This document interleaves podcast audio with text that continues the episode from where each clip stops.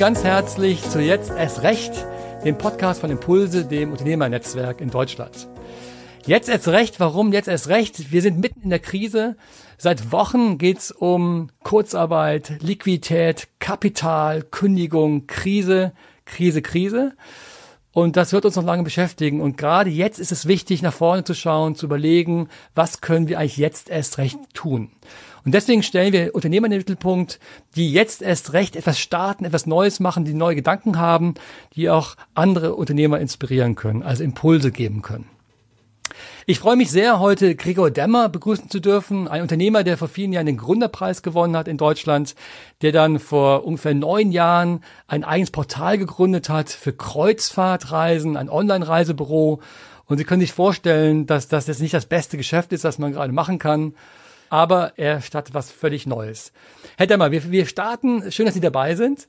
Vielleicht können Sie in 60 Sekunden erst Ihr eigenes Unternehmen ganz kurz vorstellen. Ja, also unser Unternehmen, äh, wir sind, wie soll man sagen, 30 äh, junge, im Schnitt unter 30-jährige, ähm, wie soll man sagen, wilde ähm, ja, Leute, ein junges Team, was sich irgendwie auf die Fahnen geschrieben hat, äh, was bewegen zu wollen. Angefangen hat es mit einem Kommilitonen von mir 2011, ähm, dass wir einfach eine Agentur aus Langeweile gegründet haben, um Webseiten für Freunde und Bekannte zu bauen. Und ein paar Monate später kam uns äh, aus irgendeinem Grund die Idee, wir könnten doch ein Online-Reisebüro bauen, um Kreuzfahrten zu verkaufen. Ähm, beides eigentlich blutige Quereinsteiger bei dem Thema, aber seit jeher immer hoch motiviert, alle Themen irgendwie zu erfassen und zu erarbeiten. Und ähm, ja, damals haben wir irgendwie einen Stein ins Rollen gebracht, der uns jetzt heute an die Position gebracht hat, dass wir mit rund 30 Mitarbeitern einer der Top 5 äh, Vertriebler in Deutschland für Kreuzfahrten sind. Warum eigentlich Kreuzfahrten damals? Also wie kam Sie auf die Idee, Kreuzfahrten zu verkaufen? Also das ist eigentlich wirklich ein ganz dummer Zufall gewesen. Ich selber hatte nie mit dem Thema zu tun. Ähm, die Mutter von meinem Mitgründer, die hat schon häufiger Kreuzfahrten gemacht und war mit ihrem Reisebüro unzufrieden und hat halt äh, gefragt, hier, guck doch mal bitte im Internet, da gibt's doch alles, da müsste es doch auch unsere Reise geben. Und bei der Recherche im Internet, welche Internetseiten es da so gibt, ist uns aufgefallen, oh je, oh je, da sind schon ziemlich viele alte Internetseiten dabei, das können wir besser. Und ähm, ja, so ist dann die Idee entstanden, quasi eine eigene Internetseite aufzusetzen, über die man halt dann Kreuzfahrten verkauft. AIDA als Marktführer bot sich da dann an, äh, als erster, erster Partner. Und äh, dann haben wir da angefragt, haben einen Agenturvertrag bekommen, haben die Seite online geschaltet und haben dann geguckt, was passiert. Und ja, so kamen wir dann zum Thema Kreuzfahrten. Also es war wirklich, wie soll man sagen, so eine Art Zufallsgeburt. Sie haben online geschaltet, es war an einem Tag. Was passierte am nächsten Tag? Erstmal nix. Also wir sind am 1. Juli 2011 online gegangen und äh, ich glaube, es war der 4. Juli 2011, wo äh, Johannes mich angerufen hat, abends so nach dem Motto, check deine E-Mails, check deine E-Mails ganz aufgeregt und ich dann geguckt habe, huch, was ist denn das? Ja, und dann kam da die Bestätigung, herzlichen Glückwunsch, über Ihre Seite wurde eine Reise gebucht und ähm, ja, der Jubel war groß, zu Studentenzeiten 200, 300 Euro Provision, war ein Haufen Geld und äh, ja, dann fing der Spaß aber erstmal an, weil äh, wir wirklich keine Touristiker als BWL-Studenten äh, eigentlich gar keine Ahnung davon gehabt und äh, ja, dann kamen die Kundinnen und die wollten Sitzplatzreservierungen, die wollten Versicherungen, die wollten umbuchen. Ja, und das musste sich dann überhaupt erstmal erarbeitet werden. Das Ganze ist acht Jahre her, acht, neun Jahre her. Äh, wo standen Sie Ende letzten Jahres? Ende letzten Jahres kann man sagen, ähm, wie soll man sagen, ja, schon so eigentlich mit auf dem Höhepunkt oder oder äh, wie soll man sagen, ja, an der an dem, ja, an dem Höhepunkt unseres Unternehmens. Wir haben die letzten zweieinhalb Jahre über 20 Personen eingestellt. Also so seit 2017 haben wir so richtig angefangen, das unternehmerische Rad zu drehen. Und ähm, ja, mit den 20 Leuten kamen halt auch große Strukturen dazu, es kamen Volumina dazu, wir haben, äh, sind organisch sehr stark gewachsen, haben auf dem, was wir am Anfang doch sehr solide schon äh, den, den Grundstein, den wir gelegt haben, darauf aufbauen, haben wir drei, vier Jahre sehr gut gearbeitet und arbeiten können. Und ja, entsprechend hatten wir eigentlich auch große Pläne und es kamen auch die Reedereien auf uns zu, auch andere Reedereien, die wir noch nicht im Portfolio hatten, mit denen wir eigentlich zusammenarbeiten wollten. Ein, zwei, drei Projekte, die wir mit den Reedereien zusammen auf den Weg bringen wollten. Also eigentlich standen wir an einem Punkt, wo wir dachten, jetzt sind wir voll im Saft, jetzt sind wir voll angekommen und jetzt, wie soll man sagen, machen wir da auch genau weiter. Eigentlich. Eigentlich. Ja. Und dann kam Corona. Was war der Tag, wo Ihnen klar wurde, da ist irgendwas nicht okay, was da gerade passiert. Ja, das ist vielleicht bei uns tatsächlich schon ein Moment früher gewesen, nämlich als es dann darum ging, das ähm, Schiff äh, in Japan als äh, da das ja präsent, groß präsent in den Medien war und da dann die Quarantänefälle aufgepoppt sind, da war uns schon klar, das geht nicht spurlos an unserer Branche vorbei, dementsprechend auch nicht an uns. Und ähm, ja, natürlich war es auch in der Branche ein großes Thema. Das haben wir im, im Austausch mit den Reedereien schon mitbekommen. Und ähm, ja, spätestens dann, als die deutschen Reedereien entschieden haben, ihre Asienkreuzfahrten abzubrechen und die Schiffe nach Europa zu holen, spätestens da an dem Tag, als wir die Nachricht erfahren haben, äh, mitbekommen haben, da haben wir gedacht, okay, jetzt sind wir quasi unmittelbar mit drin. Was haben Sie gemacht, als Sie das gehört haben?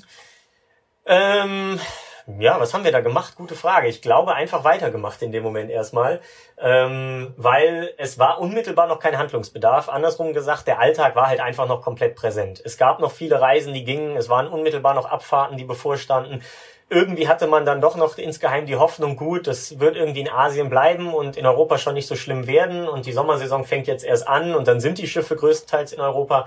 Ähm, ja, deshalb, also unmittelbar irgendwas verändert haben wir in dem Moment noch nicht. War das eine Art von Verdrängung, dass man nicht wissen will, genau, was da vielleicht hinterstecken könnte? Oder die Macht der Gewohnheit, dass es einfach immer weitergegangen ist in den letzten Jahren, die waren so erfolgreich? Ja, also genau, Verdrängung glaube ich nicht. Äh, ich glaube, dafür sind äh, Johannes und, und ich zu realistisch, dass wir doch die Situation schon relativ schnell erfasst haben. Aber ähm, wie soll man sagen, die Alternativen haben in dem Moment noch gefehlt. Ähm, dadurch, dass wir als Reisevermittler, äh, rechtlich gesehen Handelsvertreter, dann abhängig sind von den Produkteignern, im Endeffekt den Reedereien, war es für uns jetzt im ersten Moment mal dran abzuwarten, was die Reedereien machen. Weil ja, wir vertreiben deren Produkt, wir müssen gucken, wie die auch in die Kundenkommunikation gehen und wir können jetzt nicht vorpreschen, äh, ohne dass die Reedereien im Endeffekt uns dafür irgendwie Handlungsspielraum geben. Äh, Team intern haben wir natürlich unsere engeren Führungsmitglieder halt dann schon zusammengenommen, weil die es natürlich auch gespürt haben. Und mit denen haben wir schon mal so ansatzweise gesprochen, welche Szenarien da auf uns zukommen könnten. Ihr Umsatz liegt jetzt wo? Ähm, genau, muss man ja immer unterscheiden. Äh, in einem hohen zweistelligen Millionenbereich, was den vermittelten Reiseumsatz angeht. Und ja, also wir können sagen, dass wir einer der zehn größten Reisevermittler in Deutschland sind für den deutschsprachigen Kreuzfahrtbereich. Sind oder waren? Ja, das ist gerade schwer zu sagen. Wie soll man sagen? Es ist ein bisschen wie in der Bundesliga, glaube ich. Wenn kein Verein mehr spielt, dann äh, kann man, glaube ich, nicht so richtig sagen, wer jetzt gerade der Bessere ist. Und äh, ja, ich meine, 400 Schiffe, Hochseekreuzfahrtschiffe liegen gerade einfach vor Anker. Es fährt keiner, es werden keine Reisen verkauft. Ähm, deshalb, was die ur ursprünglichen Maßstäbe angeht, kann man, glaube ich, sagen, ist es gerade einfach mal eingefroren. Deshalb denke ich ja. Und was jetzt vielleicht so die Positionierung der aktuellen Situation mit Blick auf das, was vielleicht jetzt kommt und nach der Krise, wie die Situation da ist, da denke ich, da sind wir gut dabei, uns eine Pole Position beziehungsweise eine Position vorne äh, zu sichern oder zu ergattern. Es gibt ja viele Unternehmen, gerade in der Tourismusbranche, die wirklich zum Erliegen gekommen sind. Also es gibt Reisebüros, es gibt Plattformen, es gibt viele Anbieter in diesem Bereich, die wirklich gerade kämpfen. Der Grund, warum wir Sie äh, gebeten haben, zu uns zu kommen, zu Jetzt erst recht, dem Podcast von Impulse, ist der, dass Sie eben was völlig Neues gestartet haben, und zwar innerhalb von wenigen Tagen. Worum geht's da? Genau. Ähm, ja, also im Endeffekt dieser, dieser jetzt erst recht Gedanke, der wird bei uns halt auch gelebt. Ähm, vielleicht hat der, das habe ich Ihnen auch noch verschwiegen, sogar schon einen Ticken früher angefangen, schon vor dieser neuen Idee. Nämlich erstmal haben wir gesagt, jetzt ist die Zeit, wo wir unseren Kunden zeigen können, warum sie eigentlich bei uns buchen. Weil in so einer Phase, wo die Kunden wirklich Hilfe brauchen, denen dann quasi nicht die Hilfe zu versagen, sondern wirklich Hilfe zukommen zu lassen. Das bedeutet ganz konkret, als es das erste Grounding gab, also als die Schiffe quasi äh, vor Anker gelegt worden sind, haben wir halt ganz aktiv gesagt, okay, wir wollen da sein und haben alle unsere Reiseberater zusammengeholt, auch am Wochenende und haben hier mit 13, 14, 15 Mann parallel die Telefone besetzt. Gerade in dem Moment, wo so große Anbieter wie zum Beispiel auch TUI Cruises die Telefone abgestellt haben, weil die es nicht mehr gewährleisten konnten, haben wir gesagt, jetzt wollen wir für die Kunden da sein. Und das war quasi noch in diesen operativen Zusammenhängen. Und ähm, da haben wir dann halt gesagt, okay, wir wollen proaktiv mit den Kunden sprechen. Und als wir das quasi dann so abgewickelt hatten, also wo diese große Storno- und Umbuchungsphase quasi so ein bisschen unter Kontrolle gebracht war, da haben wir dann gesagt, okay, darüber hinaus, wie kriegen wir es jetzt hin, wenn die Reisen vorerst nicht mehr stattfinden, für die Kunden da zu sein und, wie soll man sagen, unseren Auftrag zu erfüllen, nämlich den Kunden ein, wie soll man sagen, eine Reise zu verschaffen, äh, dass sie sich äh, ja ein bisschen weg wegträumen können, da ist das Wort schon gefallen, aber im Endeffekt wirklich dann von zu Hause rauskommen. So, und da haben Johannes und ich hier vor drei Wochen, äh, gut drei Wochen, Wochenende lang hier im Büro gesessen, haben gesagt, hey, wir können unsere Kunden jetzt nicht allein lassen. Klar, das ganze Verwaltungskram rund um die Buchung, das muss sein. Aber wir wollen denen noch mehr geben. Wir, wir wollen irgendwie den Kontakt halten. Wir wollen auch in so einer Phase für sie da sein. Wie geht das?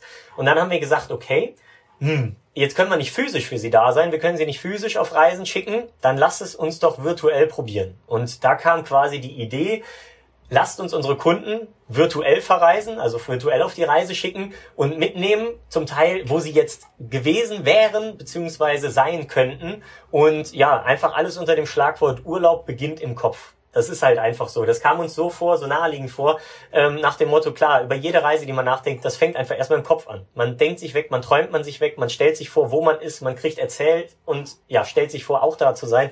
Und dann haben wir gesagt, okay, äh, das wollen wir machen, weil unsere Kunden sitzen zu Hause auf der Couch oder, oder auf der Bank oder im Garten und denen wollen wir die Möglichkeit geben, sich über ihre Endgeräte wegzuträumen. Wie sind die Reaktionen? Wann haben Sie losgelegt und wie sind die ersten Reaktionen? Losgelegt haben wir tatsächlich dann unmittelbar schon an dem Wochenende. Ähm, also wir fackeln da nicht lange, sondern waren hier im Büro und haben dann einfach äh, ja, angefangen, die Whiteboards zu beschriften, dann zu recherchieren, im Internet zu gucken, eigentlich schon unser Projektplanungstool aufzusetzen und ähm, genau, dann im Endeffekt direkt mal gesagt, okay, wie könnte so eine Plattform aussehen und äh, welche Komponenten brauchen wir dafür? Das Schöne ist, wir haben, äh, unser Team besteht nicht nur aus Reiseberatern, wir sind kein klassisch aufgestelltes Reisebüro, sondern wir haben zum Teil oder der eine Teil des Unternehmens ist quasi unsere Inhouse-Agentur, also bestehend aus Redakteuren, Grafikern, Videografen, Programmierern. Und ähm, ja, da haben wir direkt gesagt, okay, wen haben wir da, wie können wir die einsetzen, wenn wir halt so ein Portal aufbauen wollen und ähm, welche Ressourcen haben wir. Ähm, und genau, dann haben wir angefangen, alles zu strukturieren, haben direkt mal zum Hörer gegriffen, unsere ein, zwei, drei wichtigsten Ansprechpartner in so einem Moment aus unserem Team dann äh, mit reingenommen ins Boot und haben die Idee dann, wie soll man sagen, in einer Tag- und Nachtschicht oder in mehreren Tag- und Nachtschichten auf den Weg gebracht. Ähm, ja, und das muss man sagen, war jetzt vor drei Wochen, dreieinhalb Wochen und äh, jetzt letzte Woche sind wir online gegangen mit wegträumen.de und ähm, genau, jetzt arbeiten wir quasi kontinuierlich auf Basis des User-Feedbacks weiter. Für die, die die Website nicht gesehen haben, weil die, die wenigsten kennen die Website, was kann man drauf sehen? Erzählen Sie kurz, was, was wir uns vorstellen müssen. Genau, also der Kerngedanke sind eigentlich zwei ähm, Punkte. Und zwar haben wir einmal auf wegträumen.de Sehnsuchtsorte. Das ist eigentlich relativ simpel, nämlich die Möglichkeit, eigene Bilder, eigene Schnappschüsse hochzuladen, die man selber mal im Urlaub oder bei Reisen gemacht hat und die mit einem Kommentar zu versehen. Ähm, der Kommentar ist sogar zwingend, also mindestens 60 Zeichen. Das soll so ein bisschen gewährleisten, dass die Leute wirklich ihr Foto kurz erläutern. Also dieser Sehnsuchtsmoment, wo sie da waren, was sie da gemacht haben, wo es darum ging und ähm, damit andere daran teilhaben können. Und dann gibt es auch eine Kommentier- und Feedback-Funktion, dass man sich unterhalten kann über den Moment. Und diese eine Komponente, diese Sehnsuchtsorte, die werden dann in der anderen Komponente zusammengeführt. Das sind dann unsere Traumreisen, so haben wir es genannt. Nämlich quasi anhand der Reiserouten, die die Leute auf den Schiffen gemacht hätten, gliedern wir sozusagen die Sehnsuchtsmomente zusammen zu der Hafenreihenfolge, zu der Reisereihenfolge, wo die Leute dann sozusagen ihre Reise nacherleben, vorerleben oder halt einfach miterleben können, je nachdem, wann sie halt diese Reise antreten. Und ähm, ja, dass wir sozusagen diesen User-Generated Content, den die Leute einbringen, äh, klassifizieren und kategorisieren und dann quasi anhand dieser, dieser Routen, die die Schiffe wirklich gemacht hätten, also das Schiff, was heute wirklich von Mallorca nach Barcelona, nach Marseille gefahren wäre, dass man diese Route virtuell quasi nachvollziehen kann. Und das anhand von dem User-Generated Content. Das heißt, Sie versuchen, die Kunden, die eigentlich gefahren wären, jetzt sozusagen in die Traumwelt reinzuholen. Die sollen träumen und ihre Bilder sich vorstellen und es kommentieren, wie es hätte sein können. Genau, richtig. Und das zwar nicht alleine, nicht nur für sich, weil normalerweise ist man ja noch nicht da gewesen, wo man hinfahren möchte, sondern quasi auf den Erfahrungen von anderen, die schon da waren, halt aufsetzen können. Weil wenn einer im Urlaub war und erzählt und, und davon begeistert ist und sagt, da musst du unbedingt hin, ne, dann fängt man ja schon an zu träumen. Daher auch der Satz, Urlaub beginnt im Kopf, dass man dann sagt, oh ja, da will ich unbedingt mal hin. Aber Stand jetzt habe ich gerade nicht die Möglichkeit. Und wir wollen dem, dem Kunden oder dem Nutzer diese Möglichkeit bieten mit Hilfe der Plattform, dass man sich schon mal wegträumen kann und ja, später im Idealfall natürlich auch wirklich dahin reisen kann, weil man halt sagt, boah, da muss ich auch unbedingt mal wirklich hin. Und wie, wie sind die Reaktionen der ersten Tage? Sehr positiv. Also wir freuen uns wirklich, weil ähm, wir jetzt auf verschiedensten Bereichen, also nicht nur von Kunden, also in Anführungszeichen normalen Nutzern, ein gutes Feedback kriegen, sondern wir haben auch Crewmitglieder, also Leute, die an Bord von den Schiffen arbeiten, eingespannt und die sind sehr begeistert, weil die suchen auch immer eine Möglichkeit, ihre, ihre Fotos und ihre Erfahrungen irgendwo zu teilen und bilden daraus quasi so eine Art Logbuch. Das ist auch noch eine Ausbaustufe der Seite. Ähm, und der Community-Gedanken ist ja ganz groß hinter der Plattform. Und dann haben wir zum Beispiel auch schon mit Fotografen gesprochen, die halt einfach sagen, wir haben tausende Fotos, gerade Reisefotografen, die wir eigentlich gar nicht angemessen äh, teilen können. Und was da zum Beispiel ein ganz großer Punkt ist, ist die Wertschätzung. Äh, ein Fotograf hat mir gesagt, wenn er bei Facebook ein Bild teilt, weiß er nicht, ob er die 20 Likes bekommt, weil das Bild schlecht ist und die Leute einfach sagen, na toll, äh, oder weil es halt wirklich gut ist und die Leute es zu schätzen wissen.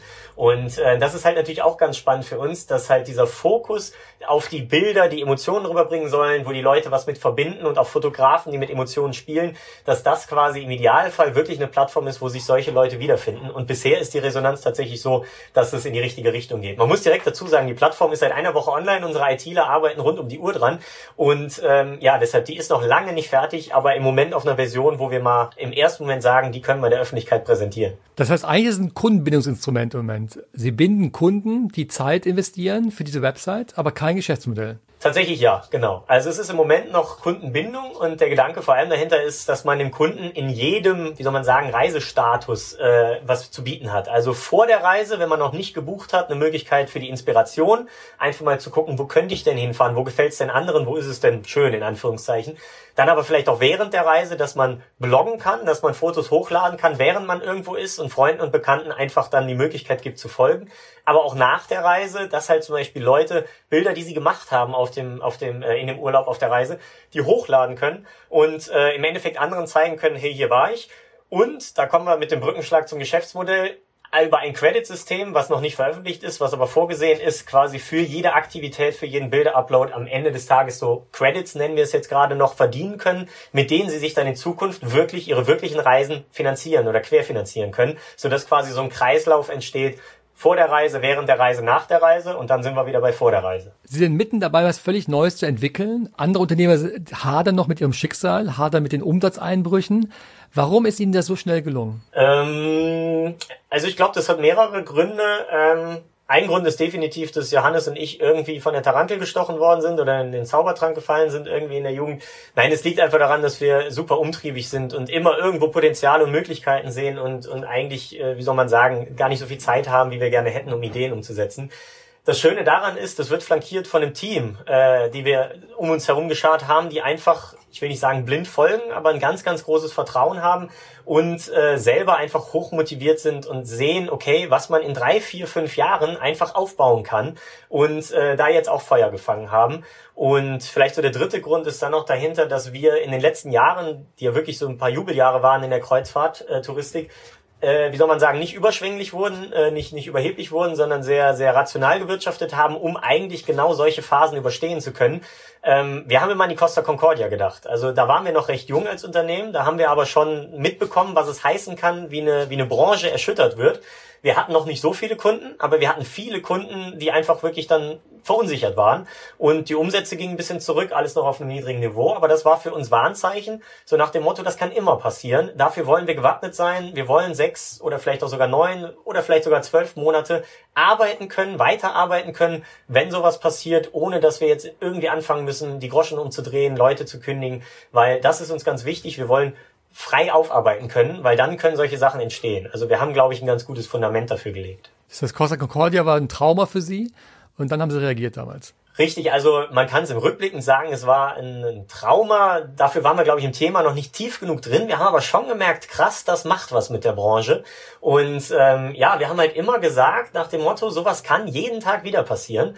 Ähm, es sind so viele Menschen auf den Schiffen unterwegs, die Fehler machen können und man weiß es nie. Es muss kein, kein Schiffsunglück sein, es kann alles Mögliche sein, ein, ein Flugzeugunglück, was auch immer. Terror war ganz großes Thema lange Zeit.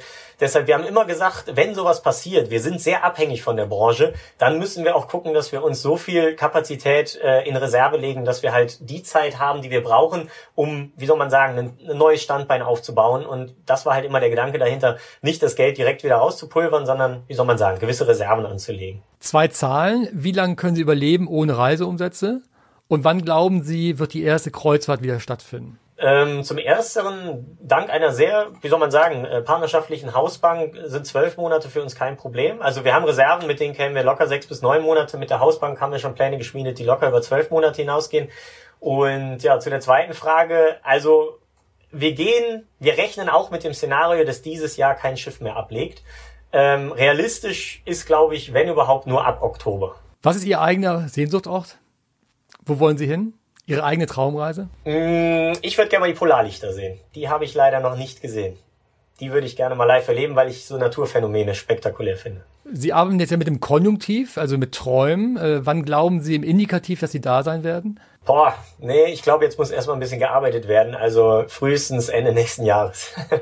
okay, Sie äh, am Polarkreis Ende 2021? Vielleicht, ja. Also unwahrscheinlich ist es nicht, aber im Moment gilt erstmal was anderes. Zum Schluss die Frage, was geben Sie anderen Unternehmen für einen Tipp? Äh, wie kann man jetzt erst recht etwas bewegen? Was würden Sie anderen empfehlen, was man jetzt tun sollte? Also ich glaube, was ganz wichtig ist, ist, dass man jetzt in einen anderen Modus umschaltet. Nämlich, dass man vom Kopf her sagt, okay, es ist nicht die Phase, um so weiterzumachen wie bisher, sondern es ist wieder so eine Phase, in so eine Art äh, Gründungsphase einzusteigen. Also einfach wieder so den Startup-Gedanken. Ich meine, wir sind da noch sehr nah dran, aber vielleicht auch für Leute, die schon länger und etablierter sind, einfach jetzt, wie soll man sagen, zu sagen, jetzt ist die Zeit, sich neu zu erfinden. Einfach neu zu gründen. Und das ist in meinen Augen das Wichtigste, was man Stand jetzt machen kann.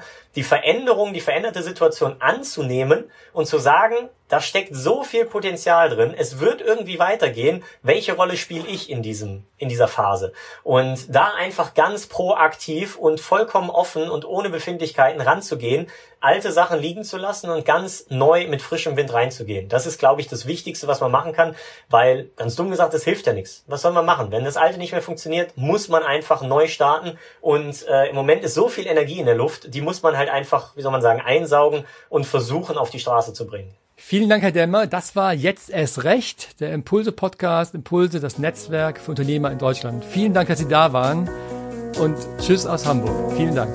Dankeschön. Hat mich gefreut.